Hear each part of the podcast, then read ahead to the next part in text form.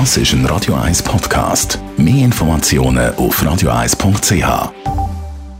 Die Sprechstunde auf Radio 1, präsentiert von der Dr. Andres Apotheke Stadtlaufen. Pflanzliches Wissen aus der eigenen Produktion bei Sportverletzungen, Blasenentzündung und Energiemangel.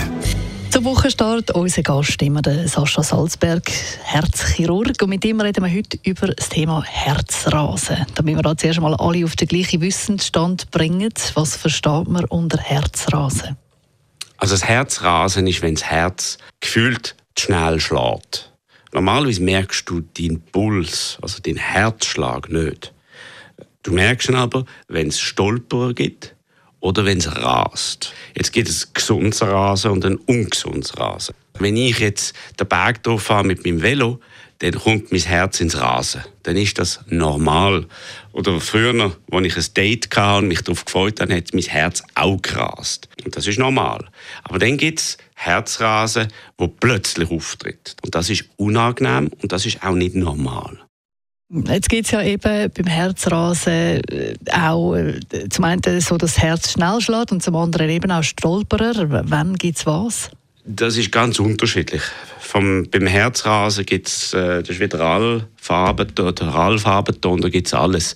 Es gibt regelmäßiges, unregelmäßiges, langsames, sehr schnelles.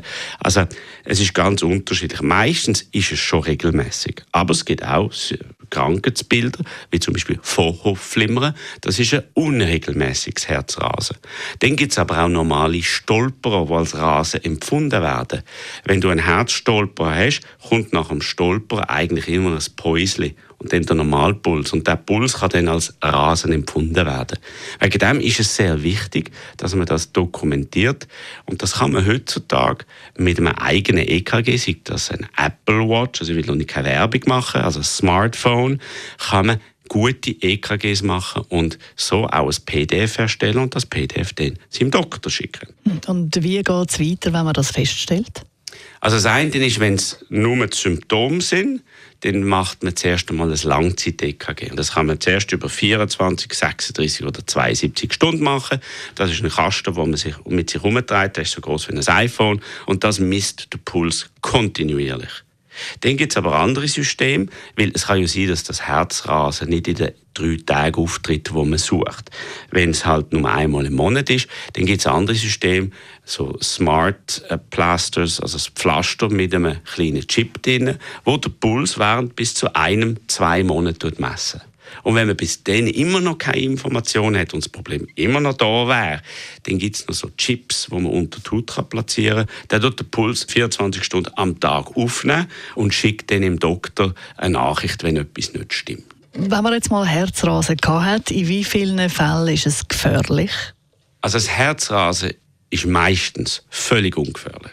Aber man muss halt wissen, was es ist. Wegen dem ist es sehr wichtig, dass man eine saubere Abklärung macht. Und wenn die Abklärung gemacht ist, dann ist es zu 95 Prozent nicht.